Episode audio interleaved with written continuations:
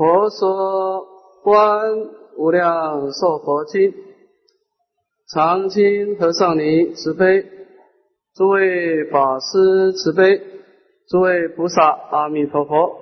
阿弥陀佛，请大家打开讲义第二十一面，新二第八佛菩萨相观。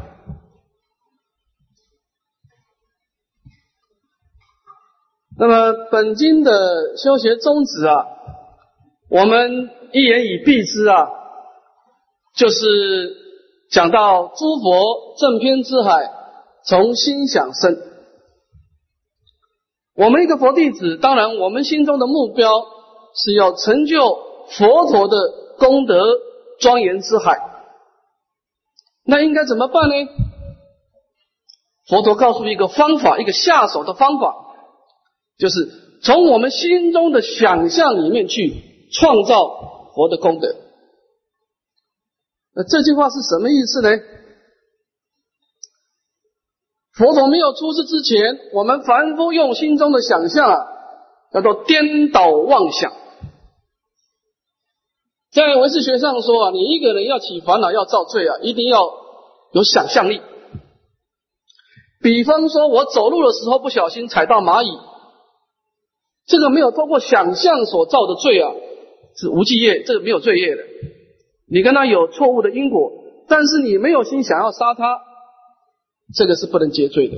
所以结罪一定要经过响应的想象，一种错误的想象去推动你的身口去造业，才能构成罪业。所以我们以前习惯性用自己的想象。啊，去贪求五欲，累积了很多的罪业。大智慧的佛陀出世以后，知道众生有这个问题啊，所以在《华经》上说：“众生处处着，引之令得出。”就是众生执着有一个相状，他一定要有一个相状让他去攀岩的，否则众生他没有一个下手处啊，他一定要有所住。哎。佛陀的大智慧，那没关系。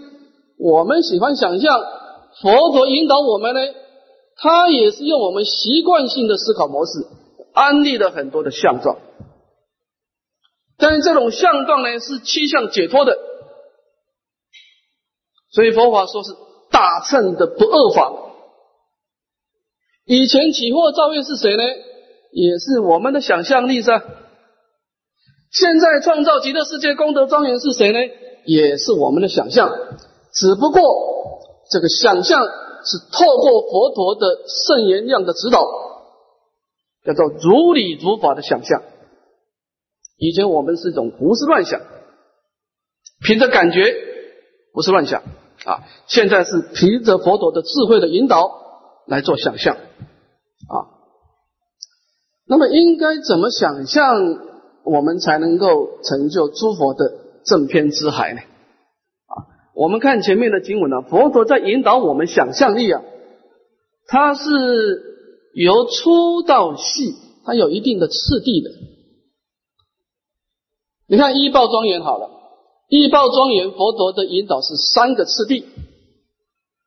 第一个，先讲到三种的基础的想象啊，哪三个基础呢？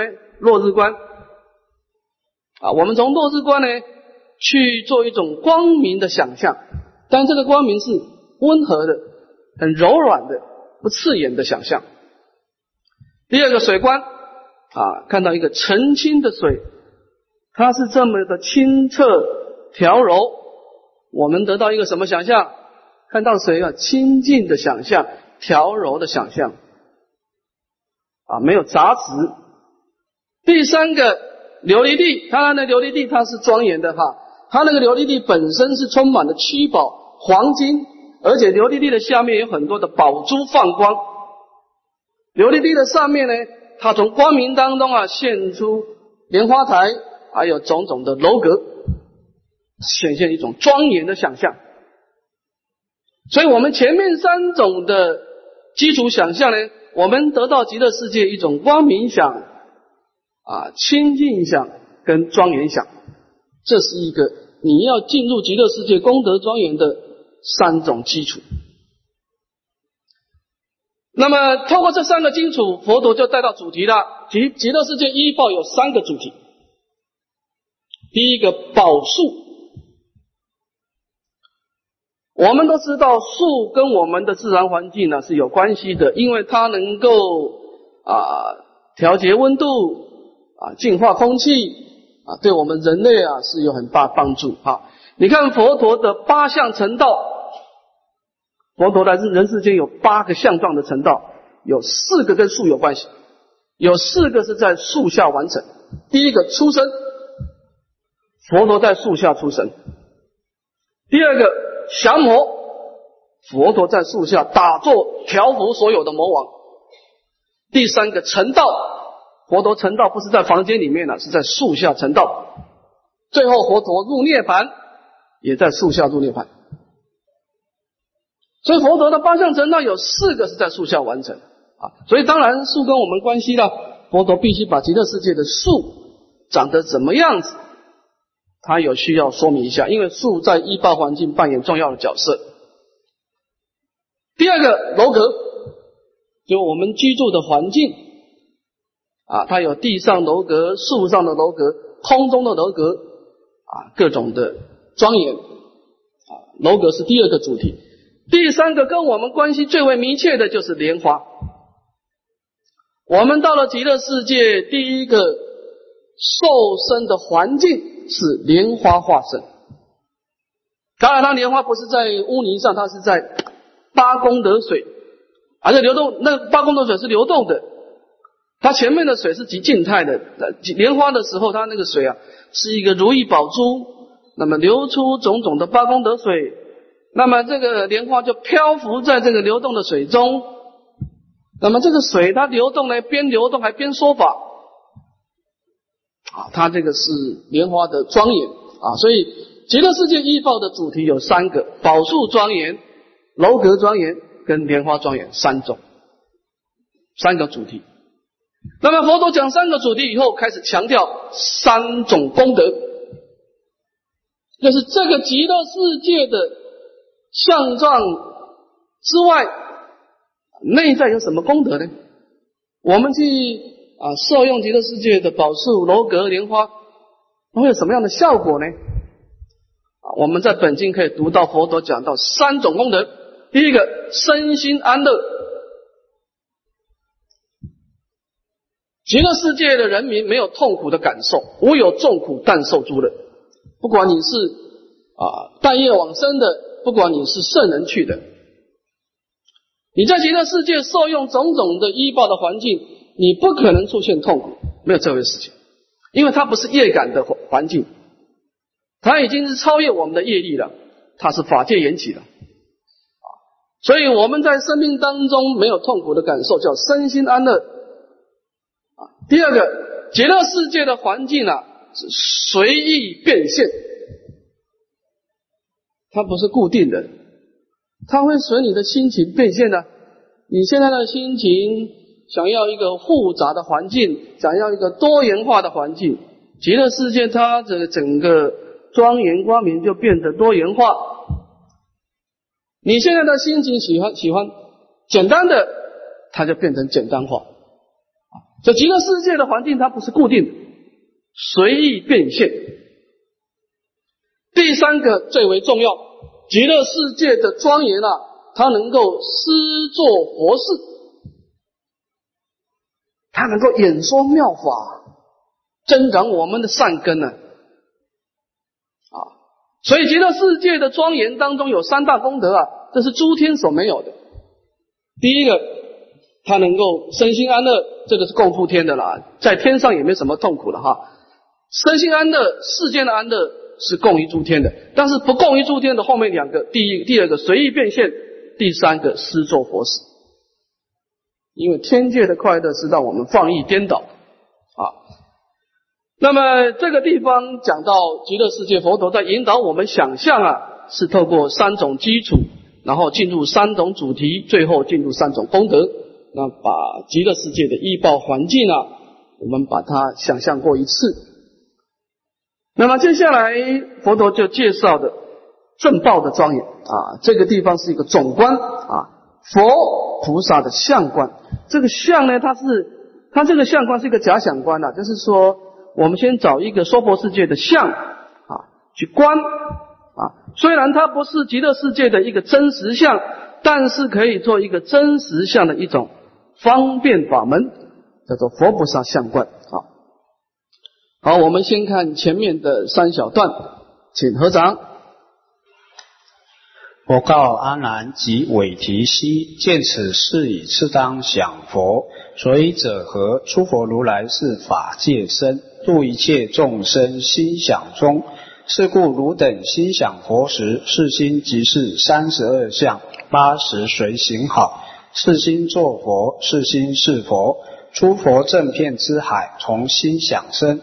好，这段经文很重要啊！整个极乐世界的啊观想的理论的基础都在这段经文当中啊。我们解释一下，佛告阿难及韦提希啊，说见此事宜，当我们能够观察极乐世界的整个一报庄严以后呢，接下来干什么呢？接下来开始观正报啊，观正报的佛陀。那么为什么要观佛的相好呢？观佛的相好有什么好处呢？佛陀说啊，诸佛如来是法界身啊，入一切众生心想中。说佛陀是以什么为身呢？凡夫的身叫业报身，我们受了业力的主导。但是佛陀的身是呢，法界身。法界身什么意思呢？它是能够以一切法为身，所以它能够呢，入于众生的。一切的想象当中，比方说，你想极乐世界的莲花，跟他想的莲花肯定不一样，没有一个人莲花想象是一样的啊。我们一百个人去想象极乐世界的莲花，一是同样的文字，但是心中出现的莲花肯定不会一样。但是没关系，佛陀有自在力，他能够。入于你的想象当中，你的莲花比较小朵，他也进得去；你的莲花比较光明，他也进得去。只要你虔诚恭敬，照着佛陀的文字像来想象，佛陀他就有办法入一切众生心想中。这个入什么意思呢？智德大师说啊，佛陀有大自在力，当然这个自在力。跟他因地的时候，他修学善业的时候啊，他有菩提心，他有利他的心，有空正见，没有我相人相的对立，所以他得果报的时候呢，他有这种啊救拔一切众生的自在力。那么这部分是以佛来说了，就就身为佛陀，他有大自在力来进入到众生的想象当中啊，这是佛陀。这方面来说，那么我们应该怎么办呢？我们要做什么事呢？看下一段。是故汝等心想佛时，所以我们那个凡夫啊，当我们啊依教奉行来想象佛陀的依报正报庄严的时候啊，我们这念心啊，这种想象的心啊，当下就趋入佛的功德庄严啊，佛的三十二相八十种随行好。所以呢。这叫四心作佛，四心是佛。这两句话是整个观经的重点了，就是说，观经的重点就在四心作佛。这个“作”本经的意思就是想象。我们透过对佛陀功德的想象呢，我们内心就能够升起佛的功德。所以，四心作佛是业因，四心是佛是业果。好，当然，这个四心作佛，四心是佛，智的大师解释比较详细了。他从两方面来说，第一个从智力的角度，智力的角度，他说啊，三昧能成几十果佛，就是说你在想象的时候成就一种禅定的三昧，它就能够开显我们内心的自信的功德。从智力的角度。啊，叫三昧能成几十果佛。第二个，从他力的加持角度呢，尽心能感他方应佛。我们以一念至诚皈依的心啊，去想象佛陀呢，他就能去招感他方。这个地方指特别指的是阿弥陀佛的功德，他力啊。我们把这个想啊这句话解释一下啊。既然整个观经的操作啊就在这个想，这个想啊，它有两个相貌。第一个呢，叫做一境起相。比方说，我看这个花，这个花本来跟我没有关系了，它是我心外的花嘛。但是你透过你的想，它可以从你外境的花变成你心中的花。怎么办呢？就透过想噻，你把这个境啊去取，透过你的想象力啊。把外境的花，把它转成你心中的花，就是想。所以，当这个花在你心中出现的时候，这就有个相状了，是吧？这个是第一个一境其相。第二个诗色名言，你这个名言本来它是一种概念的，但是概念一般人听不懂啊。简单讲就是心态。你用什么心态来面对？所以想有两个内涵：第一个，你心中的相状；第二个，你内心的心态。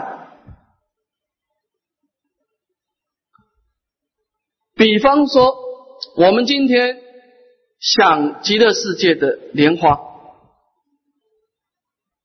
这个地方以智的大师讲，他有两个心态：第一个。你从莲花当中的专注成就三昧，你就就可以从莲花当中啊去启发你内心的清净的功德。你莲花表示清净嘛，所以三昧能成几时果？几时果佛？就是说你能够从相来修心啊，这是从智力的角度了。你看莲花看久了，你的内心自然清净。那是用一种专注的心态来看莲花。第二个，你用一种心求皈依的心来看莲花，好药的心，哎，这个能够感应弥陀的功德，有两个内涵。啊，从自利的角度，我们叫做借相修心，啊，开显自信的功德，啊，从利他的角度，我们升起皈依的心。去感应佛陀，所以他这个其实都可以叫感应呐，哈，都可以叫感应。你心中出现一个极乐世界的相状，第一个向内感应你的真如本性；第二个向外感应阿弥陀佛的本愿功德。两种感应，但是两种心态不同，一种是专注，色心专注啊，一种是自成归一。两个心态不同，好，所以说啊，四心做佛，四心是佛。这个做包括一种专注的意思，也可以也可以说是一种皈依的意思。专注，那就启发自信的功德；皈依，它就是感应阿弥陀佛的功德。啊，这叫四心做佛，四心是佛。好，我们做一个总结了。诸佛正遍智海，从心想生。所以一切诸佛的功德是怎么来的呢？是我们心中的想象力创造出来的。这个思想在佛陀的《法华经》讲的非常详细。佛陀在临灭度之前，晚年的时候讲《法华经》啊，说为什么我要出世？为什么我要说法？我是怎么说法？我说讲方便品说法，开方便门是真实相。佛陀说我觉悟的真理啊，诸法实相啊，是没办法言说的，怎么讲都听不懂的。那佛陀你不没没办法言说，我们没办法想象，那我们永远没有希望了。因为真理是离言说相的了，但有言说就错误了。这佛陀必须怎么样呢？好。那么慢慢的引导众生嘛，啊开方便门，施设方便啊。佛陀就讲哦，真如是清净本然，周遍法界，你就可以想象哦，它是清净本然，它有个相状，对不对？它的本质是清净的，它的量呢是周遍法界的，就是是一个相。但是没关系啊，说那你让你着相，你你就没办法得到真如啊。没关系，你先着这个相，但是慢慢慢慢的，你把凡夫的有所得心先先对治出众的烦恼嘛。那么我们凡夫叫待妄修真嘛，先假借佛陀所安立的妄相来修真实嘛。但是慢慢慢慢的，你把其他的烦恼调伏以后，最后这个相也把它舍离掉，最后就入真如了。你刚开始肯定要有个相状来引导你，啊，所以诸佛正边之海，从心想生。啊，比方说我们今天，你看借相修心啊，我们今天想象孔夫子一镜起相，四色明眼，我们想象孔夫子的相状是什么？啊，这位读《论语》就可以知道孔夫子是什么相状哈，他是一个谦谦君子啊，悲以自牧。孔夫子讲话很温和的，他很少骂人，他讲很多道理，讲很多譬喻，来发明你要遵守礼节。但是你看孟子的相状不一样，你看读《论语》，读《论》读孟子啊，如沐春风啊；读《论语》啊，如闻战鼓啊。孟子讲话是咄咄逼人，他都有气势，他讲浩然正气啊。孟子强调行侠仗义啊。啊，路见不平的，拔刀相助。所以孟子在批评一个人呢，那是非常尖锐的。啊，所以你看孟子，我们看到孟子的相状啊，就是哎呀，总想要找点事情做，哈哈，很有很有气势的啊。那么你看这个，你要读老子就不要老庄的思想，那是强调啊，与世隔绝啊，自由自在，因为。老庄认为生命的价值就是自由自在了，这个最重要了，没有比自由自在更重要的。所以它是它是一个隐士啊，一世一世无争的隐士。所以我们去读不同人的思想，会产生不同的相状，会产生不同的引导。你读孔子的思相状，他的语言文字的相状，他会引导你变成一个谦谦君子，悲以自牧，非常谦卑。你读孟子的文字，这个相状呢，它会引导你变成一个很有正义感的侠客，能够仗义直言。你读老庄的文字相呢，它会引导你变成一种清净无为。那我们今天看佛菩萨的相状呢，我们引导我们进入慈悲跟智慧，所以叫诸佛正边之海，从心想生。我们以前起烦恼的时候，就是用这个打妄想的心胡思乱想。现在学佛还得靠这个想象来想象佛菩萨的整个文字像，整个所带动的一正庄严的相状。你看外道跟二乘人就错误了。哎呀，外道二乘说我以前打妄想靠这个想。我现在什么都不想，结果变成一滩死水。如果你一天当中的功课就是拜佛，把佛拜一天拜一部八十八佛，然后念个佛持个咒，然后什么都不想，然后完全就就完全没有解门，只有行门，那你的修行叫做。如实压草，很多人我发现很多人，因为在家即使修行都是如实压草。我现在啊，跟人家吵架，烦恼很重，我去拜一部八十八佛，哎，好了，好了，这这功课做好了，就去睡觉了。第二天早上起来再拜一部八十，再去睡觉。那么你都没有培养一种新的想象，你的生命啊，只有吃止痛药。你没有一种真上的力量来引导，因为你没有创造一个新的想象嘛。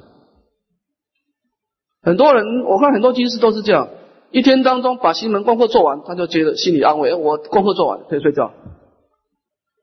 但是你心中的想象还是停留在你过去的想象，这个你要知道哈，你心中的想象啊，这个倒是讲多严重啊，这个是你的种性啊，你种性没有改变呢，你以前是一个葡萄的种性，你还是身体葡萄呢，你做了很多的善性加行啊，是长出比较好的葡萄，葡萄的本质不会改变了，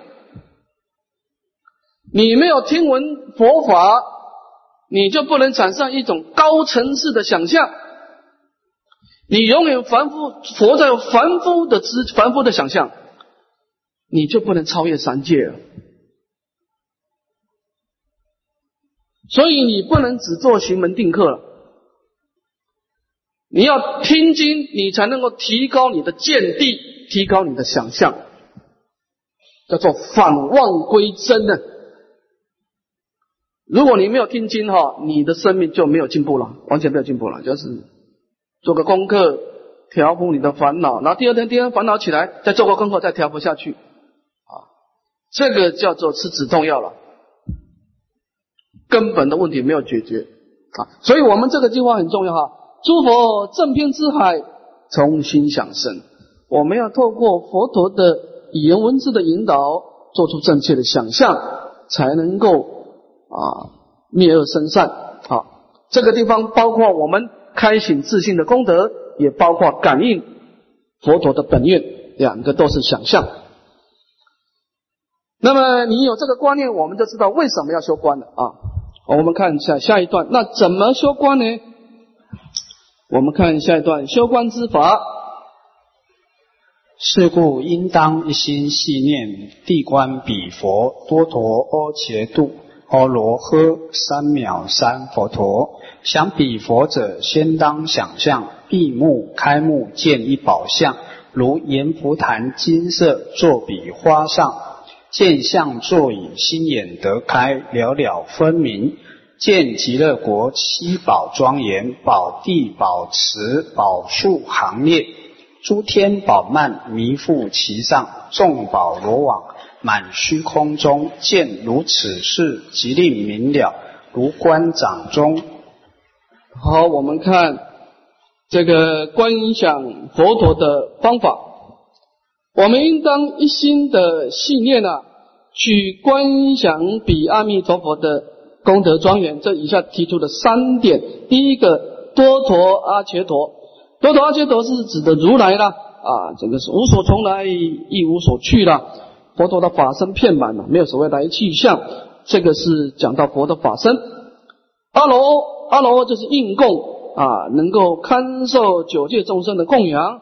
这个是指佛的应化身。三藐三佛陀是正偏知，是指佛陀的大智慧光明了，无所不知，无所不见，报身。但是我们在观的时候，因为法身报身是境界很高的了哈，我们就以佛的应化身。为下手啊，本经后面我们会讲到以一佛的应化身为下手。那么在观想阿弥陀佛的时候呢，先当想象，我们没有一个人看过阿弥陀佛哈，那怎么办呢？先找一个像状，或者是木雕的，或者是啊画像的啊。那么你闭目开目啊，就见到一尊佛像在你的眼前啊。那么它是放出啊紫金光色的，他坐在一个莲花台上。那么坐在莲花台上呢，你慢慢的、慢慢的，你的心眼得开，了了分明啊，心中的想象力啊，慢慢的增加，然后让这个你前面的想象啊，变成你心中的相状，让它在心中显现出来啊，是了了分明的。那么我们是这个地方是这个地方你就知道哈，佛陀是先观正报再观异报哈。那么佛像观好以后呢，在观想在佛的旁边呢，有七宝庄严啊，有大地的国土，有池水的庄严，有宝树楼阁，还有各式各样的宝幔啊。这个宝幔是在宝树上面哈，挂在这个宝树上面的宝幔，还有。这个宝树上面的珍珠罗网等等，都满虚空中见此见如此事啊，吉利明了，主观掌众。我们看佛陀在解释极乐世界啊，他是先解释依报，再解释正报，他是这样四谛调由粗到细。但是当把正报依报混在一起的时候啊，他先观正报，然后再把依报配进去，因为你这个这个正报是主嘛，主导者嘛，你你你我你你往上提到世界是为什么？因为有佛嘛。你看，我们今天我们观想一个国土，你比如我们观想美国，哦，美国的美国的马路比较宽的，是事实的，它的马路比较宽。啊，停车很方便，它的树也特别的漂亮。啊，一报环境那真的是开阔，但更重要是美国人怎么样，他的人心怎么样啊，这个正报最重要啊，我们今天往生极乐世界。我们也不是为了环境而去的，是吧？我们是见佛闻法，所以你你当你把一正二报混在一起的时候啊，那你要以正报为主角啊，先观正报庄严，然后再把一报环境配进去啊。佛陀是这个意思啊。好，我们再看下一段。见此事已，复当更作一大莲花在佛左边，如前莲花等无有异。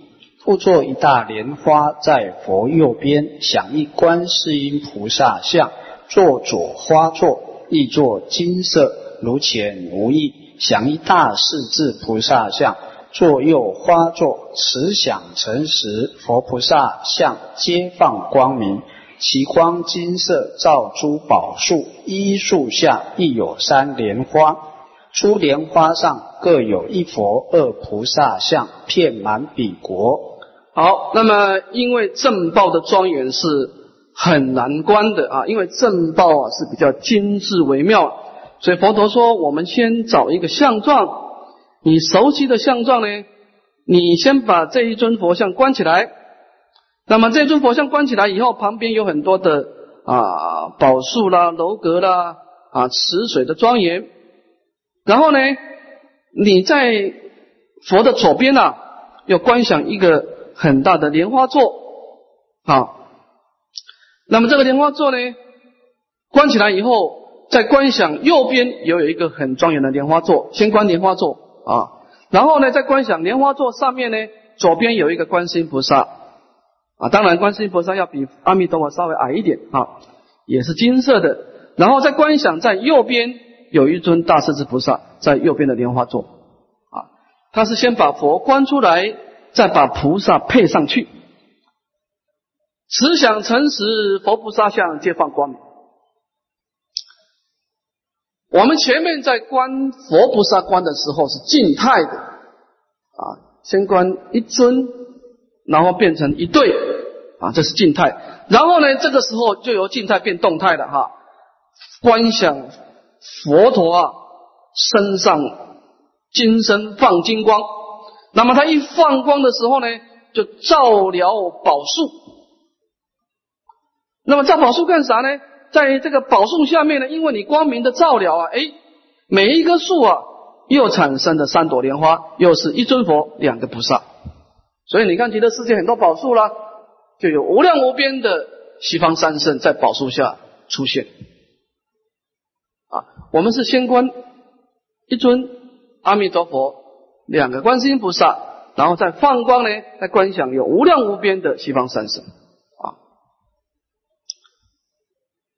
我们供养佛像哈，你要么供养一尊，你供要么供养三尊，没有人供养两尊的，诸位要知道哈。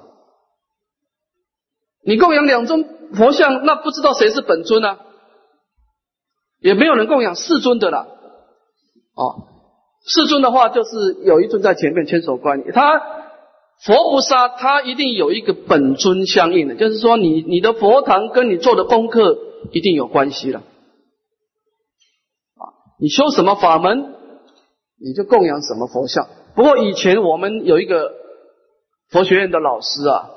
我的恩师啊，上信下凡长老，他提出一个很重要的观念。他说修净土的人，当然他是他老人家专攻净土了哈，他做了很多净土的经论啊。上信下凡长老，他说你一个佛弟子啊，不能忘本。他看到很多的在家祭祀只有供西方三圣的，他觉得这个这个做法是不对的。他说你再怎么样供西方三圣，当然我们净土宗以阿弥陀为本尊嘛，是吧？但是你为什么知道净土法门呢？你怎么知道的呢？那释迦牟尼佛介绍的呢？所以你起码你身为一个释迦牟尼佛的弟子哈，我们生长在释迦牟尼佛的法中出生，一定跟释迦牟尼佛有缘。即便是末法，末法也是法。我们在释迦牟尼佛的法受三皈依，受他老人家的教化。所以你不管你是怎么样，你一定要供一尊本师在前面，至少一尊本尊供在前面，然后再供西方三圣。你不能够佛堂当中连一尊本师都看不到，这样子你身为一个佛弟子就不好，忘本啊！所以这个地方我们讲到佛像要注意哈，因为佛像它就代表我们的心态嘛啊，见相修心嘛啊。我们一般来说它是三尊啊，那么三尊当然是的大师说啊，这表示中道啊，远离两边呢。啊，顺入中道，远离空有二边，顺入中道。所以大乘佛法，要么一尊啊，讲到一心真如；要么就是空假中三观三尊，哈，都有表法的意思。好，我们看下一段。此想诚实，行者当闻水流光明及诸宝树，福焰鸳鸯，皆说妙法。初定入定，恒闻妙法。行者所闻初定之时，一持不舍，令与修多罗合。若不合者，名为妄想；若与合者，名为初想见极乐世界。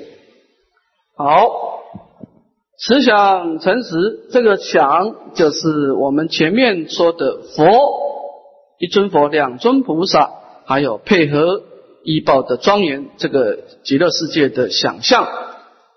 那么你慢慢慢慢的想象，我们说过，诸佛如来是法界身，入一切众生心想中啊。那么我们透过这个想象，我们一念心跟阿弥陀佛冥冥当中呢感应道交，等到因缘成熟的时候呢，我们就能够听闻到水流啊，这个极乐世界的七宝池的水是流动的，它会放出光明啊，光明当中的说法。或者是宝树啊，宝树呢，微风吹动，它也会说法；或者是浮燕鸳鸯，浮燕是水，浮是水鸭了，燕子是候鸟了，鸳鸯也是水鸟。那么这种水鸟都能够演说妙法啊。极乐世界它的说法是有情无情同宣妙法啊。有情当然是鸟类了，一个有明了性的；无情呢啊，水啦、宝树都可以说法。那么你听到这个法以后呢，出定入定，恒闻妙法啊。我们做极乐世界一报关的时候啊，顶多就是消你的业障了啊。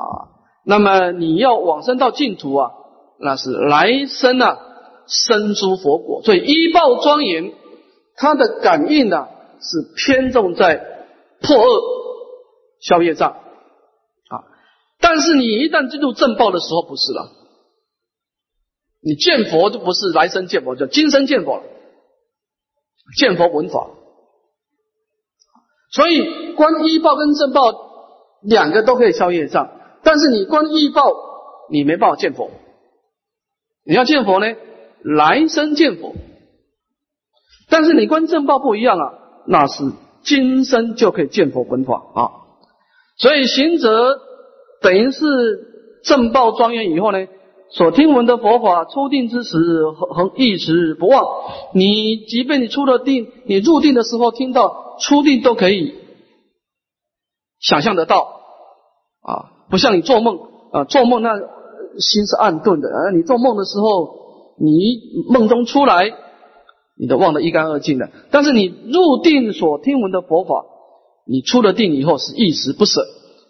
而且最重要是要跟修多罗合。我们在观阿弥陀佛观的时候，观世音菩萨、大势至菩萨观的时候，我们会看到佛菩萨现前，但是我们不知道这到底是魔王现的还是阿弥陀佛现的。所以在《楞严经》上说啊，我们没有能力来判断魔所现的三十二相跟佛本身的三十二相，我们没有能力判断。但是我们可以知道啊，他所说的法对不对？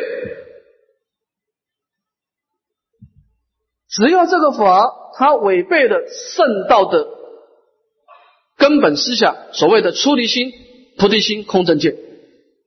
比方说，你看到佛三十二相，问你说啊，世间的快乐是永恒常住的，它就是涅槃了，你不用再找涅槃了。这世间的五欲快乐就是涅槃了，这就错了。佛陀说，世间的五欲啊是杂染相，是无常败坏相啊，所以。你听闻的佛法，你必须跟修多罗的经典相符合。假设不符合，表示你招感的魔镜呢，堕入一种颠倒妄想。假设合者，那你就是如实见到极乐世界的功德庄严，跟阿弥陀佛感应道教。关于这个魔镜的判断，哈，我们说明一下哈。降魔是每一个人必经的过程。如果你一生都没有魔镜，表示你没有真正用功了啊！因为你开始在回光返照的时候，增旺交功的时候，它一定会有一些事情出现啊！这是修行人的必经过程啊。那么判定魔镜有两个方法，第一个以教应心，就是说。这个人他告诉你的信息，告诉你的观念，跟佛陀说的修多罗意有没有相合？这第一个。第二个，以心印心，直接用心来印心。因为有时候他现象他没说法呢。像小史官说的，我们在修莲花观的时候，突然间莲花座面，我本来是说莲花观，突然间哎有一个东西坐在莲花上面了。也放大光明。那么，这个坐在莲花上面，到底是佛给我的加持，给我的鼓励，还是魔王来干扰我呢？他也没有说话，没有说话，我怎么办呢？以心印心。这大师说啊，你用你的心啊，去感受这个相状。如果这个相状出现以后，你开始躁动不安，你开始不想做了。那这个就是有问题了。如果说你做了以后，这个相状出现以后，你更加的安定，更加的法喜，更加的极静，随顺于涅槃，这个相状就证实了。就是这个相状是随顺于无名的躁动相，还是随顺于涅槃的极静相？这个我们可以直接的以心印心啊，这是一个判定方法。好，我们最后一段把它做一个总结。是为相想明第八关，做是观者除无量亿劫生死之罪，于现身中得念佛三昧。好，那么这个是正报的第一关，所谓的第八关佛菩萨相观。那么它除了能够跟极乐世界的一报庄严观啊有相同的效果，能够灭除我们重大的。啊，忤逆十恶啊，犯法种种生死的重罪，更重要，他有不共于医报的官呢，他能够现身得念佛三昧，你能够今生当下能够见佛闻法啊，得到佛菩萨的加持啊，这个是正报状正报官呢不共于医报的地方，现身得念佛三昧啊。好，我们休息十分钟啊。